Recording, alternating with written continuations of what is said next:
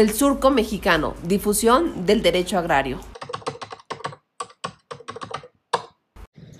¿Qué tal? ¿Cómo están? Gracias por la deferencia de su atención. El día de hoy es nuestro primer surco del 2020. Aquí estamos, como siempre, sus servidores Lorena Becerra, Nayar Paredes, Sergio Salgado, siempre eh, en el ánimo de difundir temas de derecho agrario, de visibilizar la problemática que hay en nuestro país, en México, que el 51% de su territorio nada más y nada menos es propiedad social llena de ejidatarios y de comuneros que necesitan nuestra atención. Ese es el propósito de nuestro programa El Surco Agrario Mexicano. Muchas gracias, Sergio, gracias.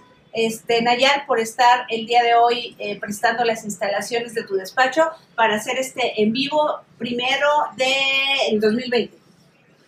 Apretaditos y bonitos. Muy bien. No, no, no, sí tenemos espacio.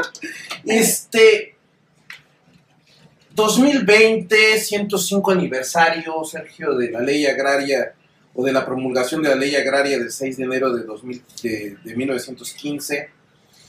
Mm, ¿Qué hay? Un presidente que le dedicó cinco minutos en la mañanera del día de ayer a recordar la promulgación. Eh, después un evento deslucido en Veracruz, en el, en el faro de Venustiano Carranza, deslucido. Y un evento en Ayala, en Ayala, eh, Morelos, en donde se fueron a inaugurar obras de remozamiento urbano. Y el escenario agrario, alejado, alejado del discurso presidencial.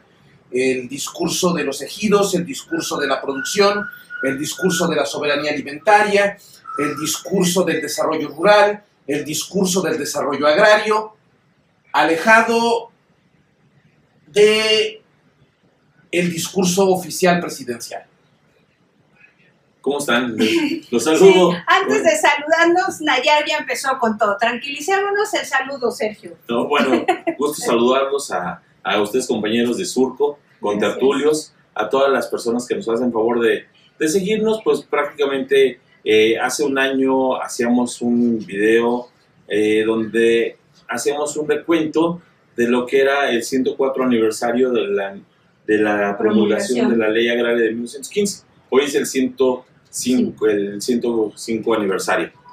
Como dice Nayar, que ya pasó un año. Hace un año teníamos un mes de gobierno, pero ya tenemos más de un año de gobierno, de ejercicio directo de gobierno con el control de la Cámara de Diputados, un control que le permite administrar de manera holgada el presupuesto de egresos de la federación, que le permite determinar las políticas públicas, un Congreso que le aprobó, una Cámara de Diputados que le aprobó de facto, así en cinco minutos, su Plan Nacional de Desarrollo, Plan Nacional de Desarrollo que fue descalificado por el propio secretario de Hacienda en el momento que fue Carlos Ursúa y que dijo, ese no es un plan, eso es un ideario político, no sirve, me voy, ahí te dejo tu chamba. Pero ¿por qué saco lo del Plan Nacional de Desarrollo?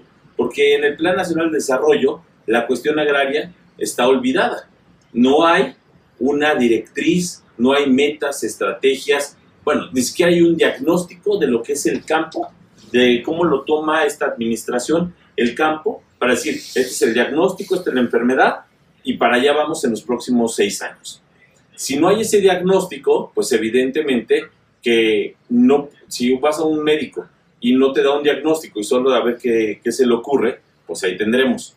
Yo les preguntaría, ¿conocen el programa sectorial agrario? Pues no, porque no lo hay. No hay. Ya Román Meyer, este señor que no sé para qué llega tan temprano a trabajar y se va tan tarde si no tiene el programa sectorial. Ya está a destiempo. Bueno, es que se dedica a vender casas. Pues mira que se vaya. Y, remozamiento urbano. Pero si no hay programa sectorial agrario. ¿Cómo van a activar algo? ¿Cómo vas a hacer algo? Entonces el presidente pues, tiene razón, solo fue a hablar de cinco minutos, porque son los cinco minutos que puede hilar Román Meyer del tema agrario. Ese es mi primer abordaje. el, el año pasado teníamos esperanza, teníamos, eh, le dábamos la garantía de audiencia a lo que iba a pasar. Ya pasó un año, eh, de, de- de- de- la ley de 1915 a la fecha hay una deuda histórica que no se ha saldado y como veo no se va a saldar. En este esfuerzo que ha hecho Justicia Agraria México con 11.000 seguidores, Sergio Salgado con una dinámica impresionante, aliar el Observatorio Agrario, tenemos muchos Andrade grupos, Becerra. Andrade Becerra, Lorena Becerra, a sus órdenes. Tenemos muchos grupos donde nos están diciendo la problemática que viven de manera cotidiana, Nayab, Sergio, en la Procuraduría Agraria, en los tribunales agrarios, en el Registro Agrario Nacional. ¿Qué es lo que pasa? El llamado a las autoridades para que se resuelva esta situación no ha sido escuchado. ¿Qué posibilidades hay de que efectivamente en el 2020 alguien, sin ese programa sectorial que no nos permite materializar los buenos oficios en favor de, de esta materia, del derecho agrario, de las instituciones agrarias, a nivel jurisdiccional y administrativo, porque, perdón, los tribunales agrarios tienen un problema complicado. La Procuraduría Agraria no está activando programas. El Registro Agrario Nacional tiene muchas deudas de documentos que requieren los núcleos agrarios para su cotidianidad, para provocar incluso la inversión que también está parada en el campo. ¿Hacia dónde vamos? Hijo, mano. Eh, los tribunales agrarios están ahorita en una condición económica precaria. Quizás uno de los presupuestos más bajos de su historia. Y con una litigiosidad quizás la más compleja y la más grande de su historia. A los compañeros de la Procuraduría Agraria tengo entendido que al día de hoy no les han pagado compensaciones, aguinaldos, eh, sueldos y algunos otros este, eh, emolumentos y prestaciones a los que tienen derecho. El Registro Agrario Nacional sigue con un rezago en la entrega de constancias, documentos, títulos y con una atención precaria a los sujetos agrarios en el país. Eh, en contrapartida, tenemos a una secretaría, a una cabeza de sector, a la SEDATU, que a lo único que se ha dedicado en lo que va de la 4T ha sido a vender casas. Román, la SEDATU no nada más vende casas. O sea, no, no es una inmobiliaria, Román. En buena onda. Este, señor procurador agrario, lo estimamos mucho, pero hace falta que el ombudsman agrario retome los buenos oficios y reincorpore a la agrariedad en México dentro de, la cuatro transformación. Es decir, eh, la integración del desarrollo rural, la integración del desarrollo territorial agrario, la incorporación de 5.5 millones de campesinos titulares de la propiedad social y de 30 millones de mexicanos que viven en las zonas rurales de este país requieren que el sector agrario toque el desarrollo integral de las superficies cultivables, que recuperemos el tema de la seguridad alimentaria, que recuperemos el tema de la soberanía alimentaria como política de Estado, que recuperemos la integración ¿sí? de las políticas de desarrollo rural con el desarrollo agrario y que no permitamos, porque ayer el presidente se cansó de decir que el neoliberalismo acabó con el ejido. Señor presidente, no. El neoliberalismo intentó acabar con el ejido y con la propiedad social en 1992, pero a la fecha solamente el 6% de la propiedad social se ha desincorporado y ha adquirido el dominio pleno. No, señor presidente. El 51% del total del territorio nacional sigue siendo agrario. Señor presidente, no, la propiedad social no es un tema del pasado, es un tema presente. Y no conmemorar la promulgación de la ley agraria No, no es un evento priista, señor presidente. No es un evento de la Confederación Nacional Campesina, señor presidente. Es un evento de los campesinos sociales del México contemporáneo. Mira, yo algo que estoy a gusto y que estoy contento es el único cambio que he visto es en mi amigo Nayar. Hace un año él decía, yo soy un chairo ilustrado. Yo ya lo veo ya mucho más En la realidad. en la realidad, porque lo que nosotros parecíamos aves de mal agüero, que decíamos es que no vemos algo bueno, yo, yo al menos lo que veía hace un año, lo estoy viendo que se está cumpliendo al pie de la letra, ¿no? O sea, es el único cambio que he visto que ha hecho López Obrador, ¿no? Es la cuarta transformación, No, pero, pero- de Nayar.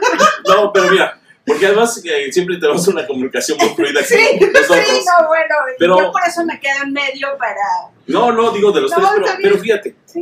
lo que veo es, ¿cuál es el mensaje? El mensaje es el presidente ayer no va a Veracruz como lo hizo el panismo, como lo hizo el priismo, como lo hizo, porque él quiere desvincularse de ese símbolo.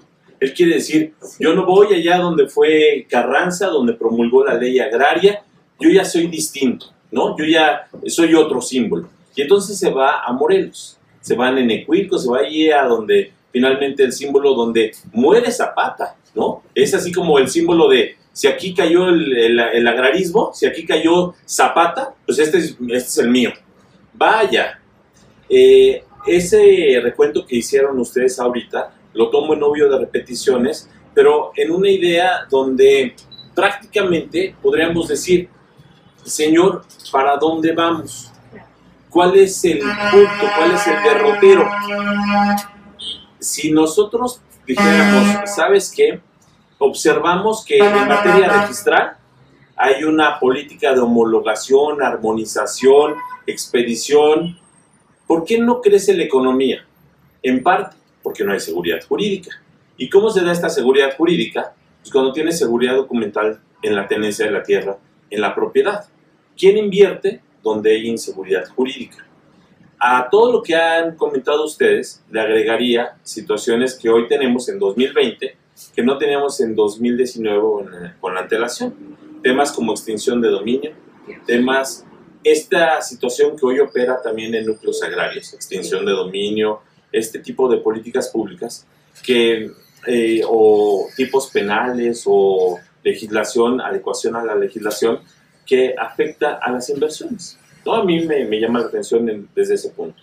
Pero llegando a esta situación, cuando les planteaba por qué no tenemos un programa sectorial y un plan nacional, es porque de entrada no tenemos una directriz hacia dónde se dirige la política agraria en esta administración autodenominada de cuarta transformación, ¿no? Si yo, si me dijeran, sabes que el diagnóstico es este y con esta política pública vamos a medir que en un año superaremos la pobreza bajo estos lineamientos, si tú me dijeras, Sembrando Vida tiene reglas de operación y tiene medidas a través de Coneval que te indican en un año superaremos este estadio, en dos años el universo de población será este, en tres años, pero cuando no lo tienes y estás dirigiendo un gasto sin control, sin dirección, pues ahí lo pondría.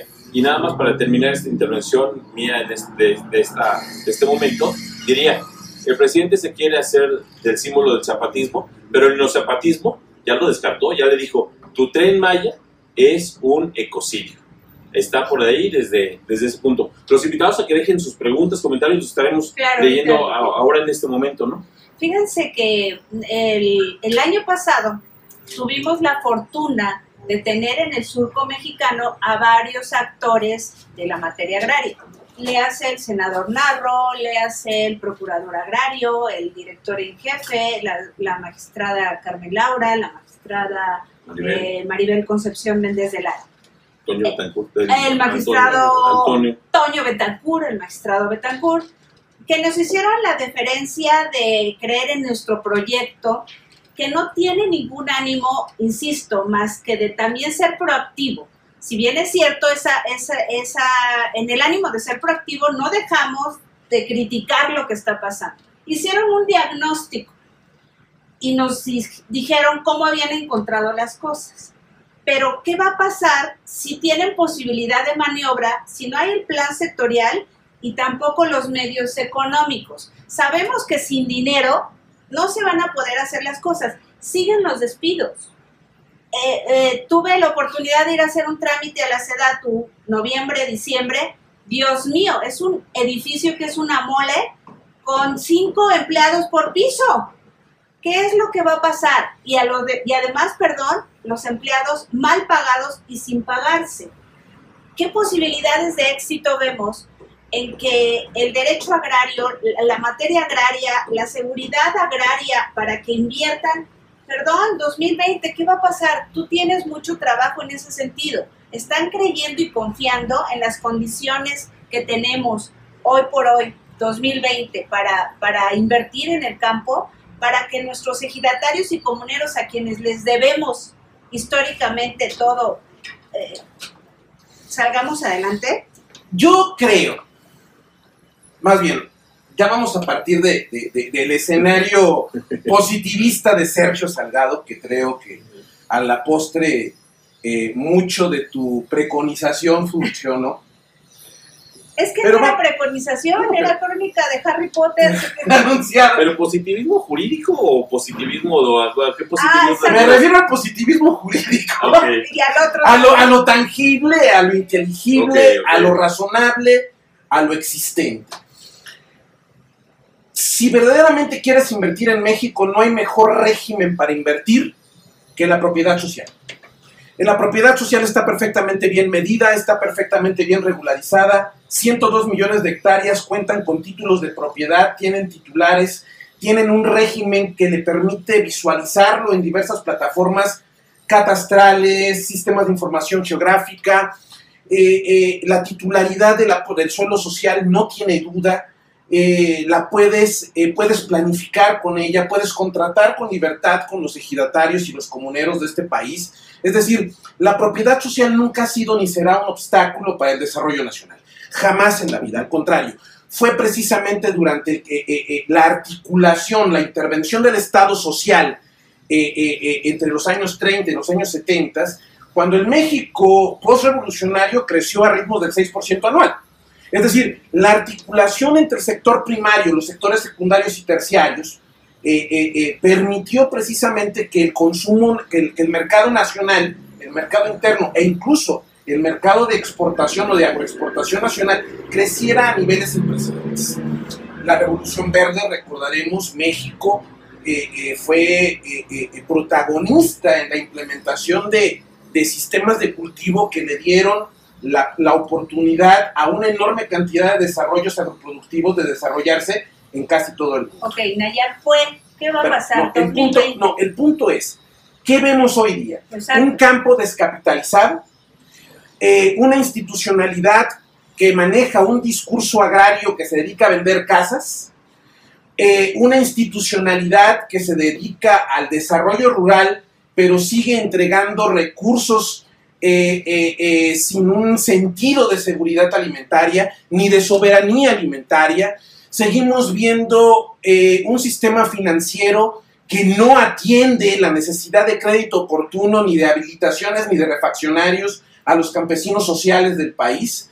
Seguimos viendo que no obstante que ya tenemos precios de garantía, el sistema de comercialización agropecuaria y de atención a los mercados de, alimentos nacionales está en manos de la ANTAT, está en manos del Consejo Nacional Agropecuario, está en manos de los agroindustriales, acaparadores y de los coyotes. Seguimos viendo campesinos que siguen vendiendo sus cosechas a coyotes y acaparadores en perjuicio del sector agroindustrial mismo, ya que tienes campesinos pobres, sigues generando escenarios de, escasa producción, de escasa rentabilidad en la actividad agropecuaria. ¿Y qué generas? Ah, pues generas que una enorme cantidad de jóvenes que viven en el medio rural, que no tienen más alternativa más que incorporarse a las filas del narcotráfico, incorporarse a las filas de la violencia y de la delincuencia.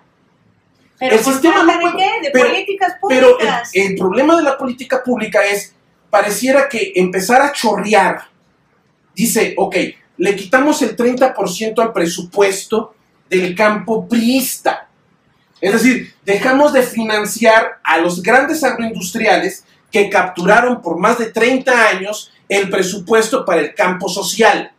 Eso hay que decirlo. Yo estoy de acuerdo con la reducción del presupuesto del, del desarrollo rural. ¿Por qué? Porque estaba capturado en su mayoría para agroindustriales, coyotes y comerciantes que estaban de, incrustados en el presupuesto destinado al desarrollo rural. Pero sigue la práctica. Pero el problema es, el problema es que el presupuesto del desarrollo rural no está aterrizando en políticas públicas que articulen a la producción con los centros de consumo. Seguimos viendo campesinos sociales que no están articulados con las tiendas y supermercados. Seguimos viendo productores sociales que tienen que depender de intermediarios de intermediarios comerciales, coyotes y especuladores para que puedan ingresar sus cosechas al a los mercados de consumo nacional. Seguimos viendo ¿sí? cómo los campesinos se siguen batallando para obtener un crédito de avío. No tienen acceso a un crédito de avío oportuno no tienen acceso a, un crédito refaccionario. pero ahora el Banco del Bienestar, de no sé cuántas poquitas este, sucursales, va a pasar a 3 mil. Por eso, pero eso, eh, yo lo veo correcto. Ayudar? Claro que sí, porque no hay bancos en las poblaciones rurales. No, Naya, pero mira, bueno, a ver, yo te diría, yo entiendo tu diagnóstico y, lo, de hecho lo comparto, pero de entrada te podría decir una cosa. ¿Dónde está la reforma a la legislación agraria? Hace un año, Narro, Monreal, cuánto foro jugaron, vacilaron y especularon con los actores agrarios de que vendría una reforma. Y se quedó congelado. Se quedó ahí. Monreal, ¿qué pasó? Narro, aquí escuchamos al senador Narro, tiene un muy buen discurso. Eh, escuchamos al procurador agrario, tiene un magnífico discurso. Pero de discurso, dile al presidente y hace un mitin ahorita y es un muy buen discurso, pero eso no sirve. No sirve. No tenemos una legislación. De entrada te podría citar ahorita todas las reformas constitucionales. Ninguna tiene que ver con el campo. Ninguna. Parte, el régimen, este régimen parte de que todo lo que está en el campo, constitucionalmente hablando, está perfecto. Y que la única reforma tiene que ser a nivel legal. Si esa reforma tiene que ser a nivel legal, no ha llegado tampoco. Primer punto. Segundo, presupuestos en el sector agrario y en los tribunales agrarios. En los tribunales agrarios hoy vimos un incremento de 30 millones de, pesos, que vamos a ver si son nominales, vamos a ver cómo, o simplemente se equiparan con el tema de la inflación. Es como de elefante. pero bueno, pero a lo que voy es, al presidente le encanta hacerse de los órganos constitucionales autónomos, de la corte, de todo todo donde él no tiene control, le gusta dar golpes ahí, ¿no? Ya tiene el control de la corte, ya tiene varios. Mi pregunta es, señor, voltea al Tribunal Superior Agrario. O sea, ahí está un presidente del tribunal que no está usted controlado por él. O sea, si le gustan los eh, controlar organismos constitucionales, agarre el, el Tribunal Superior Agrario.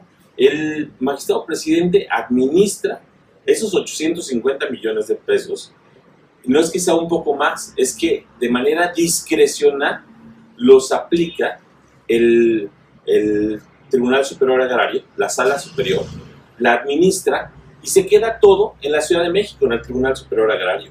No llega ese dinero a los tribunales unitarios, no llega a personal, no llega a viáticos, no llega a los justiciables. ¿De qué nos sirve que hayan subido 30 millones si esos 30 millones se van a quedar para masajistas? ¿Sí vamos? ¿Qué pasa en el, en, los, en el sector agrario? Sector agrario, desde Rosario Robles, siguiendo con Román Meyer, hacen un gasto absurdo de venirse a, reforma. Como si en reforma llegaran ahí los justiciables. Como si los, los justiciables no llevaran a cabo, por ejemplo, manifestaciones tienen las instalaciones allá en Heroica Escuela Naval Militar, que otro, el, edificio que tenían, se lo dieron a Marina, solo tienen hoy uno. Ese gasto innecesario, ese gasto que está dándose de manera obtusa, mi pregunta es, ¿por qué? ¿O para qué? Entonces yo creo que de todo lo que dijo Nayar, yo solo pensaría ahorita de, de manera inmediata. Uno, reforma a la legislación agraria, ¿no? Reforma al marco agrario. Dos, seguridad jurídica en la tenencia de la tierra. Y esto pasa por la procuración de justicia, pasa por eh, elementos registrales, pasa por personal, pasa por eh, todas las inscripciones, pasa por toda esa, esa parte, ¿no? Y en tercer orden, pensaría en cómo llevar a cabo una readecuación humana de, las, de quien presta el servicio a los eh, sujetos agrarios. La readecuación humana es importantísima porque creo que las personas que están llegando al sector, con el debido respeto, no tienen vocación ni conocimientos agrarios. Quiero darle saludos y agradecimientos que son nuestros fieles seguidores, de verdad. Roberto Soria, muchas gracias, siempre estás presente. Humberto Tarik, Claudia Camacho Mora, una joven abogada. Saludos a Derecho de Vía. Sí, Derecho de Vía de Humberto Tarik. Eh, Jaime Castro, el doctor Jaime Castro, nuestro fiel seguidor. Pentadoctor. La, la, pentadoctor, la maestra Cintia Cuenca, muchas gracias siempre. Eh, Norma Carpinteiro, saludos desde Zacatlán, Puebla. Saludos. Por favor, invítenos, vamos para allá con todo gusto. Librado Mar Marín, muy amable. Edwin López también, hasta allá, lejísimos, donde nos estás viendo. Ricardo, nuestro ingeniero, Ricardo León Vera, por favor, también eres parte de los mosqueteros agrarios. Isis Cristel Zamora Vidal, abogada, la maestra Isabel Monroy, desde allá, desde Jalisco, que ahorita también está haciendo un esfuerzo con una página que puso de asesoría agraria, porque después de 23 años también le dijeron adiós. Te va a ir muy bien, vas a ver en esa, en esa página, porque eres realmente una abogada de 10. Shui Har Kim, saludos cordiales desde Toluca, Estado de México. Saludos. Luna Parra, Brisaí, desde Guerrero, imagínense, ya llevamos Guerrero, Puebla, Toluca. Mi paisano. Eh, tu paisano. Antulio Ontiveros, por supuesto, Claudia Jacqueline, ya están los eh, Don Antu, Claudia Jacqueline ya nos compartió también en stream, Virgilio Andrade, la flaca Aurora, que no es flaca Aurora, también allá en Quintana Roo, en- en, en Cancún, en Cancún, Astrid Velarde, Ro- eh, Roberto Soria nos dice Matt Podcast, por favor, por aquí al, al señor productor, al doctor Sergio Salgado, y también atrás en Bambalinas, David Cruz, les encargamos los podcasts porque ya nos los están pidiendo. Este lo subiremos ahí, ahí estará. Ok, Shur Har Kim, excelente comentario del maestro Nayar Paredes Nieto, tu fan. Sí, Arma- Armando DJ está viendo el video, Anastasio Lanred también. Saludos desde el Estado de México. Ojalá y se reforme y se modifique la ley agraria donde se obligue a dar transparencia en los núcleos agrarios y comunidades, que ese también es otro tema, porque al interior de nuestros este, núcleos agrarios también hay otra vida que se va pasando de generación en generación. El día de hoy eh, eh, los primos son el, el integrantes del comisariado, dejan pasar a otros y en el siguiente, eh, como no hay reelección, en el siguiente trienio... se Saludos al señor procurador agrario. Ah, Luis Hernández Palacio, señor, hola, muchas gracias por vernos. Ojalá que este año 2020 ya el pronóstico, diagnóstico y actividades en favor de nuestros núcleos agrarios sean mejores que las del año pasado. Que lo escuchen. Sí. Pues él es de los que sabe. Él es de los que sabe. O sea, de los. A ver, si Román Meyer no sabe de esto, mira, te puedo asegurar una cosa. Si tú pones a Lorenzo Meyer y a su papá, te habla tres horas de la cuestión agraria. Tú pones a Román Meyer a hablar de la- del tema agrario y te vende una casa en cinco minutos. Estoy de acuerdo. O sea, O sea, pero a ver, que escuchen a los que lo que tú saben. estabas diciendo. Ley agraria. La nueva ley agraria. ¿Cuál ley agraria, hombre? Estamos hablando de una ley de la propiedad social.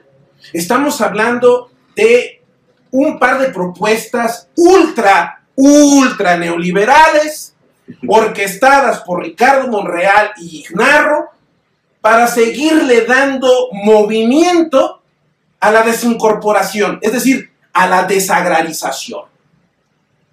Pareciera que la 4T quiere desagrarizar el, el- el- campo mexicano. ¿sí?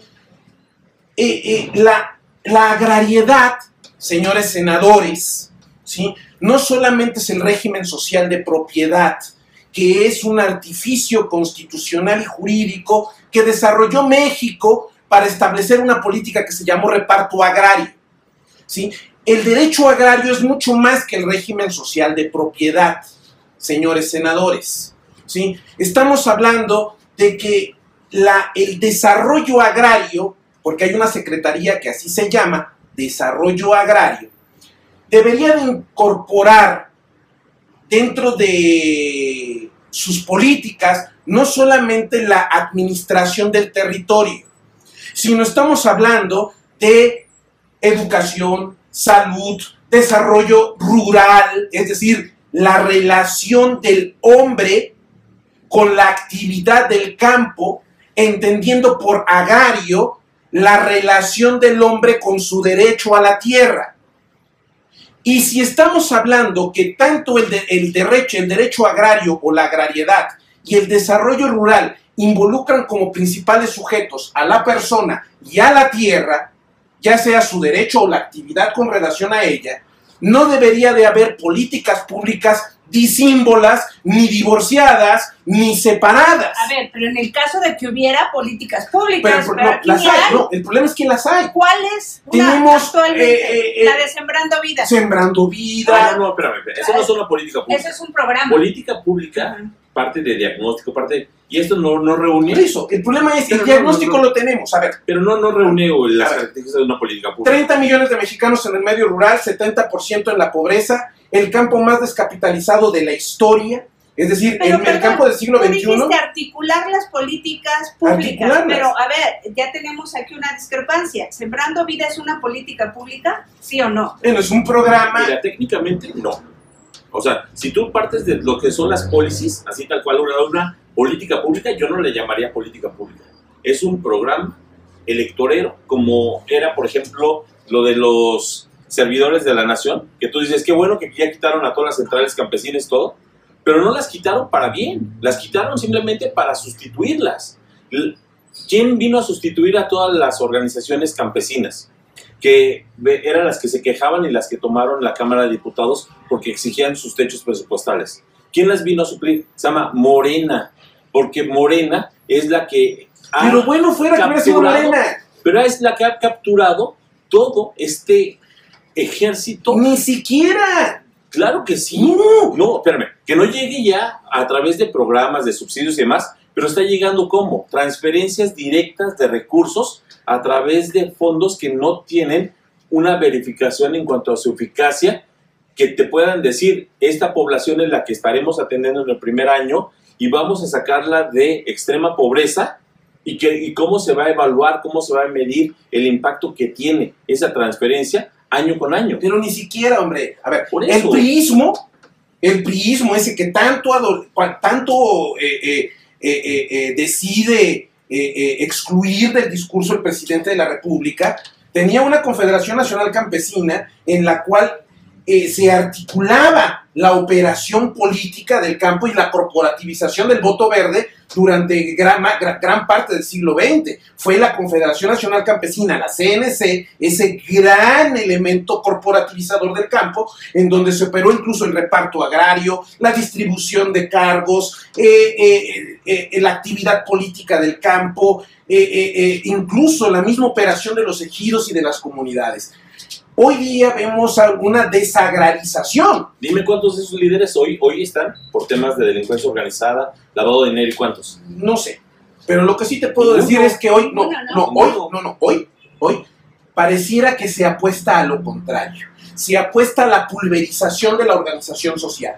Se apuesta a, a- a- a no participar y no hacer partícipes a los núcleos agrarios, es decir, a las entidades colectivas de administración territorial, que es cada comisariado ejidal. Es decir, cada uno de esos comisariados ejidales de esos ejidos que son entidades de administración territorial y productivas, pareciera ser que nadie ve que hay 102 millones de hectáreas en manos de 32 mil unidades de administración territorial agroproductivas que concentran a 30 millones de mexicanos, que pueden ser el eje de interacción para incentivar el desarrollo agroindustrial nacional. ¿Sí? Es decir, tienen personalidad jurídica, tienen patrimonio, tienen una estructura corporativa, sí, se llama asamblea ejidal, que en términos corporativos tiene una especie de asamblea de socios, ¿sí? Tienen una estructura corporativa tienen personalidad jurídica, tienen RFC, tienen un régimen A ver, jurídico. Está padre, la organización está bien, pero ¿de qué le sirve toda esta Pues estructura? porque no hay creatividad, hombre, porque no hay quien esté pensando ¿Pero la, la realidad contemporánea. ¿Pero qué, quién los Porque no hay quien esté pensando la realidad del siglo XXI. Gracias, Cuarta Transformación. Has logrado el verdadero cambio con mi amigo Nayar porque ya hoy es crítico. Y güey, mira, en un año, ¿eh? En un año. Exacto. A en ver, un año. eh, ahorita están diciendo, saludos desde la comunidad del Ajusco. Ese es otro tema. También el Ajusco lo están vendiendo. Pero esa ¿Y es la intención. A ver, mira, si tienes, por ejemplo, bueno, perdón, te- Sí, te- no, no, no, no, no, no, no, te escucho, no. por si no, no, no las ves. A ver, Isabel Monroy, saludos abogados. Hace falta que se regule bien la actividad jurisdiccional. Muchísimas gracias por su confianza. Eh, saludos, Sergio Barrera Oceguera. Saludos. Ojalá se reconozca de una mejor forma el trabajo de la Procuraduría Agraria. Correcto, don Sergio. Yo sé que somos la dependencia federal más mal pagada, desafortunadamente. Sí, sí. Anastasio Larrea, feliz año nuevo, abrazos. Misael Morales Mendiosa, ingeniero también. año. Yo sé que tú eres de los de la Procuraduría Agraria que te perdieron, te perdieron, te perdió esa institución. Nancy Becerril, también ella sigue en los tribunales agrarios. Qué bendición. Aida Tamayo está viendo el video. Muchas gracias por todo. Después de este ofuscamiento, ¿qué es lo que está pasando, es Sergio? que mira, lo que te voy a decir es esto. Que el tema ambiental, estamos viendo Ah. Australia, estamos viendo, tienes varios. Y así como tenemos, Estados Unidos tiene a su Trump, nosotros tenemos a nuestro AMLO. Los megaproyectos que hoy tenemos, Tren Maya, ya se lo dijo el zapatismo, el neozapatismo. Ayer fue a Morelos a conmemorar la ley agraria y le dijeron los de la Huesca, oye, aquí estás trayendo este problema. El mundo está viendo el calentamiento global y México está apostándole a una refinería. Estamos viendo la carbonífera allá en Coahuila con un Manuel Bartlett que le está dando asignaciones directas, adjudicaciones directas al senador Guadiana, que es, tiene su mina de carbón, y estamos viendo de una u otra manera 75 de cada 100 contratos en este país, en esta administración, se entregan por adjudicaciones directas. Bueno, si, si esa es su forma de resolver la corrupción, pues allá ellos. Toda la ciencia jurídica, la ciencia de la administración pública, nos dice otra cosa. Pero bueno, vamos a pensar que va por ahí el tema que se pueda resolver, el tema ambiental. Pero, ¿qué ocurre con esta situación de la selva? ¿Qué ocurre con ligar, con hacer armónico el sector ambiental, el sector salud, el sector agrario Integral. Claro, por supuesto. Y si tú lo ves de esta manera, cuando yo les hablaba y hacía una crítica que no hay seguridad jurídica para la inversión, seguridad jurídica en la tenencia de la tierra, porque hay desplazados en, en México, en esta administración, hay desplazamiento forzado interno. Ayer Alejandro Encinas dijo que cuántos desaparecidos hay en el país, de los cuales el año pasado nada más esta administración acumuló más de 10 mil. Tenemos una cifra récord en cuanto a violencia, en cuanto a asesinatos, en cuanto a... Tenemos este escenario y todavía le agregas situaciones como la reforma energética, que por un lado en el tema eléctrico está hoy, estamos viviendo una contrarreforma. ¿Quién viene a invertir? ¿Quién viene? Tú dices que es el mejor lugar para invertir. ¿Seguro? Pregúntale hoy a las empresas que le están revocando, limitando, modificando este tema de la C, estos temas de las CRE. ¿no? De, las- de los certificados de este. Eh, CFE, ¿cómo está modificando? Dime el tema energético, las rondas, ¿cómo están hoy en Pemex?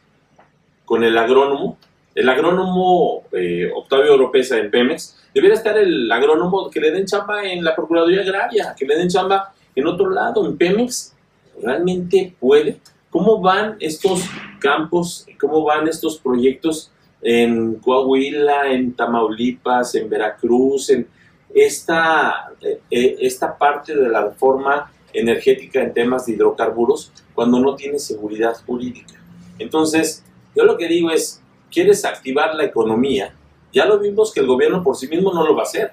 El presidente ya lo entendió. El presidente cada día sale más tomándose fotos con la mafia del poder. Con Slim, con, con Benjamín García Salinas, ¿cómo se llama? Salinas Pliego, ¿no? Ricardo Salinas Pliego. Ricardo Benjamín Salinas Pliego, con la mafia del poder. ¿Por qué? Porque ya se dio cuenta que si no da seguridad jurídica no hay inversión. Entonces, yo creo que por ahí tendríamos que partir. Eh, está complicado, eh, tenemos mucha audiencia. Yo lo único que sí le doy a este régimen de verdad y al presidente que dice que benditas redes sociales, de verdad, gracias por estas benditas redes sociales. Justicia Agraria México es lo que es el surco mexicano, todos nuestros perfiles, porque de verdad tenemos a muchos seguidores que debemos de ser proactivos. Yo sé que estamos hablando de mucho problema. ¿Cómo participamos? Ya hicimos un llamado ya pasó un año. ¿Habría necesidad de hacer una reposición de las personas que están en, el, en las instituciones agrarias? ¿Qué está pasando? Yo le pregunto a Nayat, tú participaste, estuviste convocando a temas para el Plan Nacional de Desarrollo en tema agrario. ¿Tomaron en cuenta? Nada.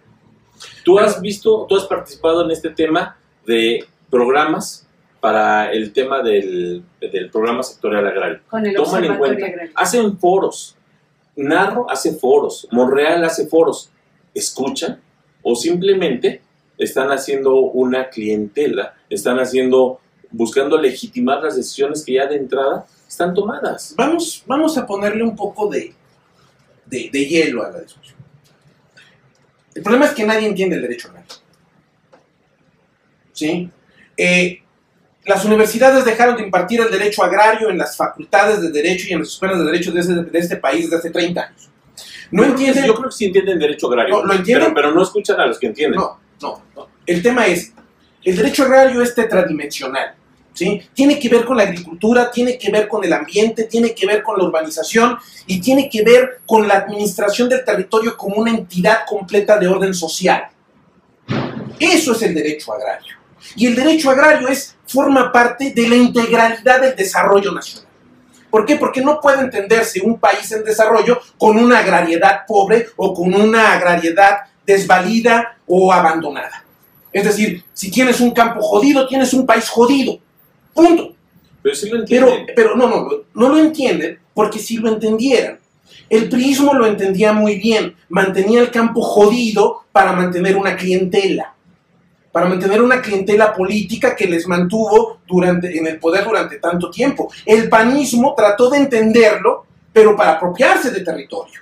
Para apropiarse de lo, del- de- de- de- de- del desarrollo agrario, del desarrollo rural, para quedárselo en favor de sus cuates que hoy día que pegan de gritos, pegan de gritos porque ya no tienen presupuesto, porque ya les quitaron el presupuesto que les había entregado Fox y Calderón y Peña Nieto durante 18 años de estas transiciones que le entregaron enormes cantidades de presupuesto al agroindustrial, abandonando al campo mexicano del siglo XXI. Pero el punto es, megaproyectos. Yo digo que megaproyectos bien, está bien, el problema es el cómo. No podemos decir que el tren Maya tiene un problema porque la mayor parte, el 70% del derecho de vía que se utilizará en el, en el tren Maya ya está hecho. Es decir, estamos hablando de vías de comunicación, de, de- de- de- vías de ferrocarril y de tramos de Comisión Federal de Electricidad que ya están expropiados y que ya están ocupados. Es decir, no es un problema territorial, es un problema No, de concertación social y de concertación ambiental. ¿sí? El sureste mexicano ha sido abandonado 500 años. Ah, cuando se construyeron los ferrocarriles hacia el norte del país, cuando le dimos en la madre al Estado de México, cuando le estamos dando en la madre a los, a los, a los recursos hídricos de Hidalgo, cuando, cuando construimos el Cutzamala, cuando decidimos desarrollar eh, los puertos nacionales y, el plan de turismo de los años 70, le dimos en la madre a Cancún y a la reserva de la biosfera de Shankán, etc. Nadie dijo nada, ¿verdad? Ah, porque había lana para repartir, porque había operación política. No, no, no, no. Es la misma. No, Ahora, pero es el que problema es el no cómo. No, el problema O es el cómo. No, no, no. El problema es el cómo. El problema está en que seguimos haciendo las cosas en una forma autoritaria. ¿Qué pasa? ¿Por qué el Bajío hoy está creciendo 4 a 1 frente al sureste y 4 a 2 frente al norte, al norte industrial? a Nuevo León, a Coahuila, a estas ciudades de Saltillo, a Monterrey, a toda, bueno, toda zona Querétaro. Aguascalientes, Guanajuato. ¿Qué está pasando? ¿Qué tienes ahí? ¿Por, por qué, por qué está funcionando ese, y está funcionando entre Ese- comillas? ese- Porque lo están dinamitando y te voy a decir por qué. Porque todo lo que hablas está muy bien, pero tienes otro problema, el de la seguridad. Y te, te insisto, ¿cómo vas tú a invertir si no tienes quien te da seguridad? Le dicen al presidente, presidente, nos extorsionan, presidente, mándenos al ejército. ¿Y qué le dice? El ejército no está para reprimir, el ejército es pueblo. Pero los narcos, el narco también es pueblo. Y piensan abatir al narco a través de transferencias de recursos de 3 mil pesos, 3 mil 600 pesos a cada joven, para decirle, no, no te vayas tú a ganar 50, 100 mil pesos al mes, vete tú por, o 10 mil pesos, vete por 3 mil 600. Que ese programa ya también se convirtió en un ese programa en un problema. Pues claro, porque Querétaro, más. Eh, Como creció en forma exponencial. Querétaro creció en forma exponencial a costa de ejidos y comunidades agrarias. ¿eh?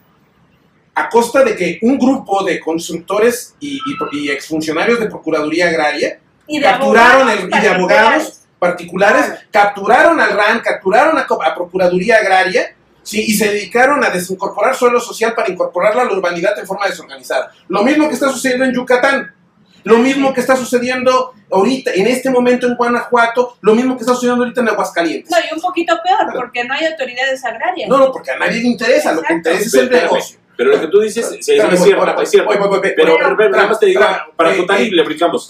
El problema no es que lo hay, o sea, se aprovecharon Luis unos. Potosí, Se aprovecharon unos. el gran, Pero el corredor, modelo no es el el gran corredor industrial que hoy día tiene San Luis Potosí, Aguascalientes, Querétaro, Guanajuato, ¿sí? no se puede entender sin las grandes reservas territoriales que, de las cuales tuvieron que aportar campesinos, ejidatarios y comuneros para la conformación de esos parques industriales. ¿Y dónde está la indemnización? Ya estamos peleando mucho. ¿Dónde está la indemnización? No, estoy, estoy hablando fuerte porque tenemos el micrófono lejos. Sí. Entonces, Dice, no se peleen, No, no, no, no, no. así somos y podemos... No, pero ¿dónde está la indemnización? ¿Dónde está la retribución de ese suelo social que, se le, entre, que, que, que, le costó a los campesinos entregarle de nueva cuenta su tierra al desarrollo? Se le entregaron al desarrollo. Y no hubo retribución. El campo de Guanajuato, San Luis Potosí, Querétaro y, y- y- Aguascalientes sigue igual de pobre. ¿eh? Y si no peor, porque sus mejores tierras se incorporaron al desarrollo. Pero el, el- el modelo no está mal. La forma como lo hicieron y quienes lo hicieron y quienes se aprovecharon, ahí tú puedes decir.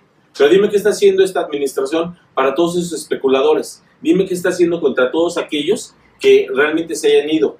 El presidente envió una iniciativa y se la aprobaron de una ley de austeridad republicana. En ella el presidente había dicho que todas las personas que hayan tenido conocimiento eh, de información sensible y demás, 10 años quedarían fuera. ¿Sabes quiénes quedaron? Solo de director general para arriba. Y no de todos, ¿eh? Échale un ojo allá a la ley de Sí. austeridad republicana. Pero ya también nos están comentando y nos contestaron en alguna mañanera que este, ya le estamos echando la culpa de todo la ley de austeridad. No, no, no. no, yo, yo lo que digo es, el presidente tomó un país y con muchos rezagos tomó, vamos, no estamos, no, no éramos Suiza, vamos. No, pero Ya quisiera Suiza. No, Mira, ¿sabes cuál, ¿sabes cuál es el, el tema? Es que el presidente, dime, te voy a hacer una pregunta. Y le pregunto a todos los demás, díganme cuándo el presidente verbaliza derechos humanos. ¿Cuándo utiliza la voz derechos humanos en sus conferencias? ¿Cuándo habla de derechos económicos, sociales, culturales, ambientales? ¿Cuándo habla del derecho a la alimentación? ¿Cuándo verbaliza derechos humanos? Se hizo de la Comisión Nacional de los Derechos Humanos de una forma muy baja, morena, como lo llevó a cabo la ONU. Se lo dijeron, pues está bien, ya se, ya se hicieron de ellos. Dime cuándo verbaliza el Sistema Nacional Anticorrupción. Dime cómo y de qué manera pasa el Sistema Nacional Anticorrupción en los tribunales agrarios. Dime cómo y de qué manera. Dime cómo se revisa la asignación de recursos. Dime cómo hoy Oficialía Mayor de Hacienda centraliza compras, asignaciones, adjudicaciones. ¿Cómo lo hace? ¿Cómo tenemos? Yo no estoy en contra del gobierno, yo lo único que soy es soy crítico. Y como fui crítico ahora, fui crítico con Peña y eh, mi, mi papel no es el de ser aplaudidor. Yo lo único que digo es que hoy tiene una oportunidad, todavía en este momento tiene una oportunidad única única, si el presidente tiene tanto ego y quiere pasar a la historia como el verdadero transformador, de voltear al campo, hacer una readecuación presupuestal, tener una verdadera política pública determinada, administrada, brindar seguridad jurídica en la tenencia de la tierra, echar a andar el registro agrario nacional, echar a andar la Procuraduría Agraria, la paz social, la concertación social.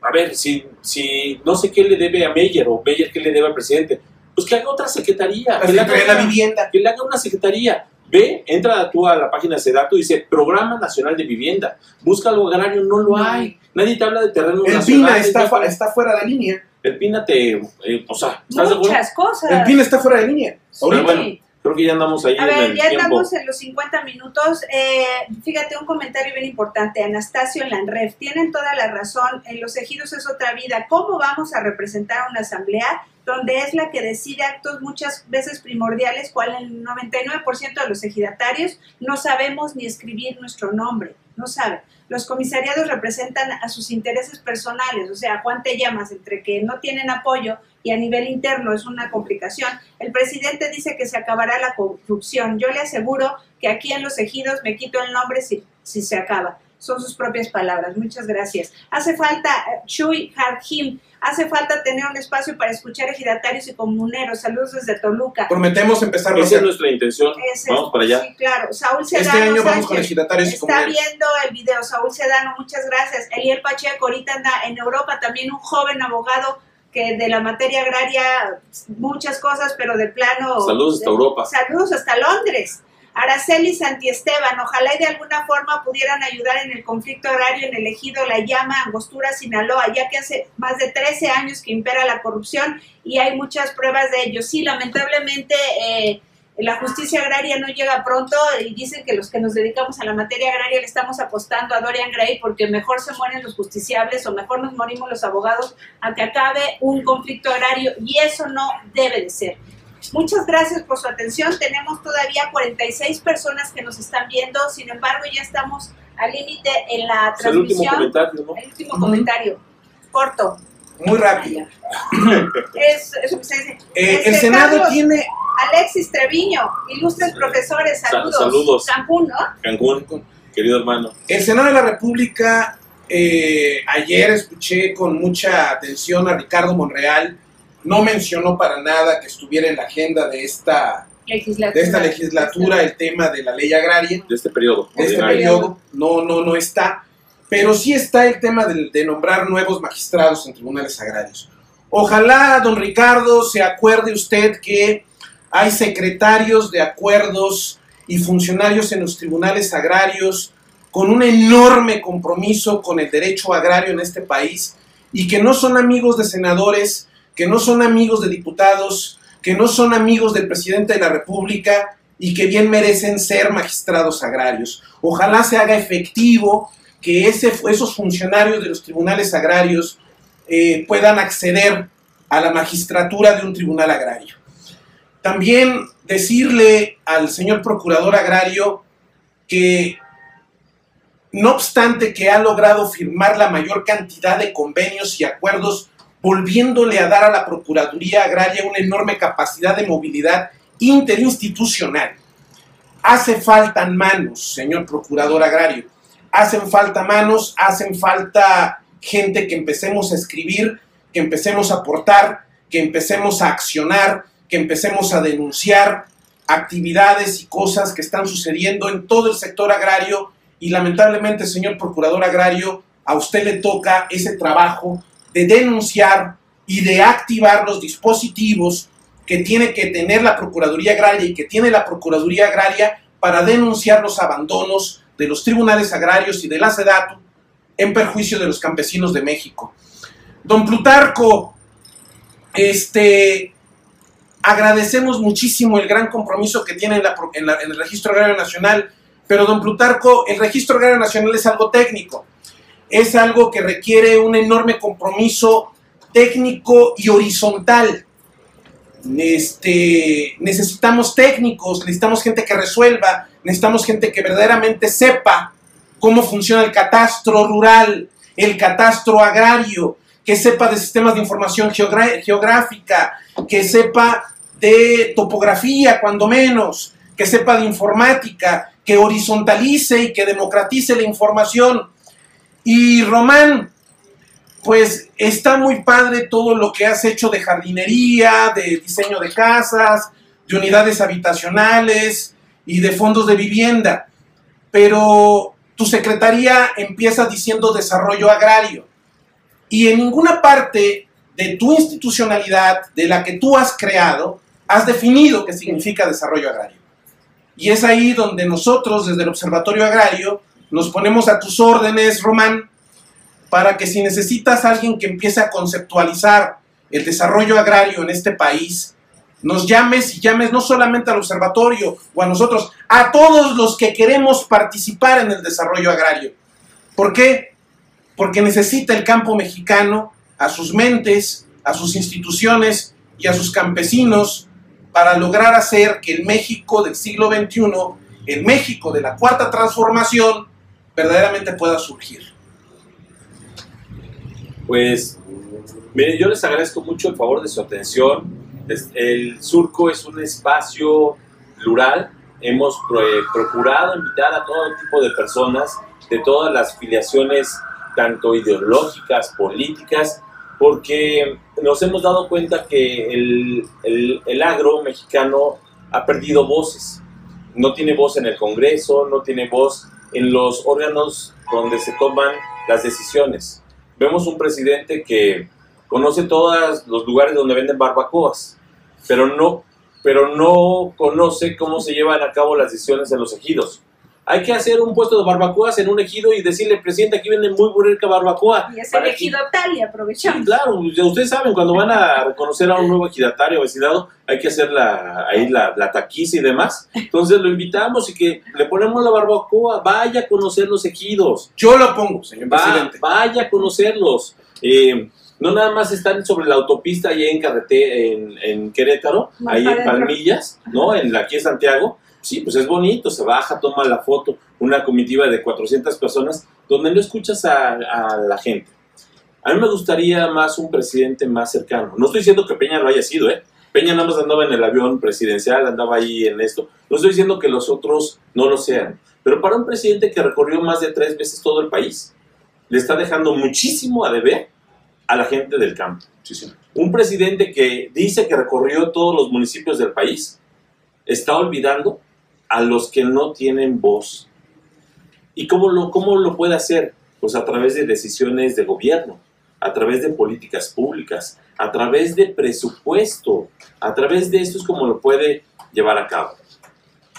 ¿Qué es lo que esperaría? Bueno, esperaría para esta legislatura, pues que se toque el tema del marco jurídico, del marco legal agrario, que se alineen el tema ambiental, minero, el tema eh, de desarrollo, el tema forestal, el desarrollo rural sustentable, el tema de vivienda, el tema de alimentación, el tema de acceso al agua, los megaproyectos, se alineen en una sola vertiente.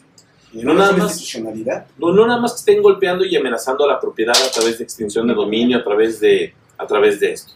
¿Qué esperaría? Eh, esperaría, tú esperas de, de las, de las personas que están al frente de las instituciones del sector. Veo a personas bien intencionadas, pero ¿sabes qué? En un régimen presidencialista, ultra presidencialista como el que tenemos, tan vertical, heteropatriarcal, machista, donde dime en cuántas conferencias ha estado el procurador agrario, conferencias mañaneras, ha estado el procurador agrario. Dime en cuántas ha estado Meyer y en las que ha Hoy, estado, bueno, la de ayer. Ha estado hablando de vivienda. Sí, de vivienda. Dime en cuántas ha estado, por ejemplo, Víctor Toledo, que se hace bolas él solo con sus megaproyectos. Pero siempre tiene a gobernación, tiene, siempre tiene el de Marina, siempre tiene a, siempre tiene a Santiago Nieto, siempre mostrando el garrote, siempre amenazando, siempre denostando, siempre... Está bien, ese es su estilo, está bien, sígale así, pero no se olvide de esta parte de los que hoy están migrando. Él se pone muy orgulloso de que por remesas Está México ha superado el, por remesas, los ingresos de por remesas han superado ya el ingreso petrolero. No, pero es porque Oye. fueron Estamos, desplazados. exportando 10 millones de mexicanos mano de obra. que eran titulares sociales de propiedad Que social. van a hacer Oye, cosas que no quieren hacer. ¡Qué, qué orgullo! O sea, eso es lo último que debería decir el señor. Porque estamos expulsando mexicanos. Ejidatarios. Y que se están yendo a Estados Unidos a trabajar el campo allá para que después nos vendan. ¿Dónde está el orgullo, señor? Yo no lo encuentro a su lógica. Bueno, esto esperaría y les dejo ahí la- el punto. Estaremos en este año pues haciendo cápsulas más seguido del surco. Les agradecemos sus comentarios. Sí. Nos, nos escriban aquí a surcomexicano.gmail.com. Nos dejen comentarios aquí en la caja de comentarios de los temas que les gustaría. Gracias, Lore. Gracias, No. Nayar. Mi- yo mi comentario sé, eh, soy mujer, soy mamá, soy abogada, soy compañera de estos jóvenes y me siento en el club de Toby. ¿Qué es lo que pasa? Necesitábamos un cambio. Yo sí, o sea, en México necesitaba una transformación, necesitaba, eh, o sea, como sacudir. Yo sé que todo cambio duele, ¿no? Que era necesario abatir la corrupción. Sin embargo, este dolor ya está trascendiendo a muchas familias. 29 personas despedidas, eh, hay hambre, hay pobreza, hay inseguridad. El sector agrario, que es nuestro tema, está olvidado. Yo lo único que sí pediría es, señores legisladores, presidente, todo el mundo, procurador, registro agrario, alguien toque la puerta quien la deban tocar y decir, aquí estamos, que hace falta esa reforma constitucional integral. Es tridimensional, yo no comparto, no es tridimensional, es interinstitucional. Si ves todas las secretarías, desde trabajo, salud, economía, todas tienen que incidir. Entonces eso sí pediría que ya creo que el dolor del cambio o la desorganización incluso del cambio ya pasó. Todavía dices, todavía tuviera tiempo, sí, ya faltan menos, no, faltan tres años, no menos, cinco. Pero ya, por favor, como sea, vamos. El este, último tomando. comentario antes de... Yo no el último porque tengo que leer qué más. Ojalá Nancy Pelosi voltee y diga, o el campo mexicano y amenace, amenace que no va a haber Temex si no hay una reforma al campo, porque solo así le hacen caso a los legisladores mexicanos. ¿Se acuerdan cuando dijeron, no va a haber Ah, Temex cierto, si y no hay reforma laboral? Y mira, así Napoleón Gómez Urrutia, todos, todos se movieron.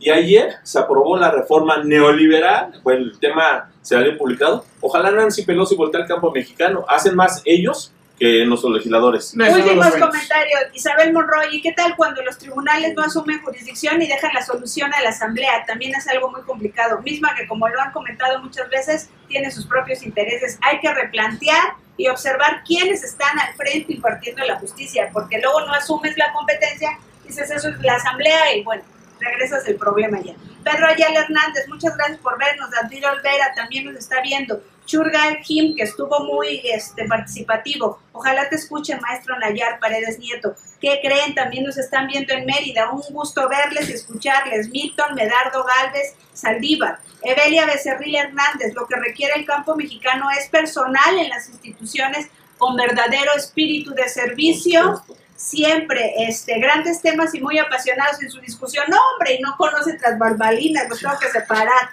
Pero Soto, muchas gracias, excelente programa. Berito, siempre muchas Vero. gracias. Se necesitan más profesionales en la Vero. materia agraria como ustedes, que hacen la voz. Ojalá sean escuchados. Aplaudo su gran trabajo. Exitoso año 2020. Lorena Elige Becerra Becerril, Sergio Salgado, Nayar Paredes.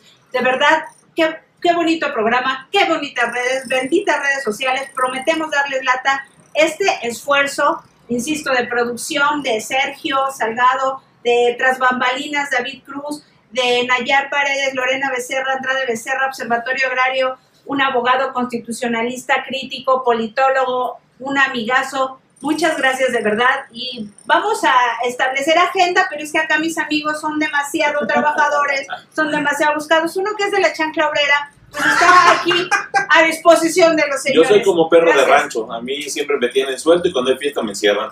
Gracias. Gracias. Gracias a todos. próxima. Saludos y feliz año. Gracias, bye.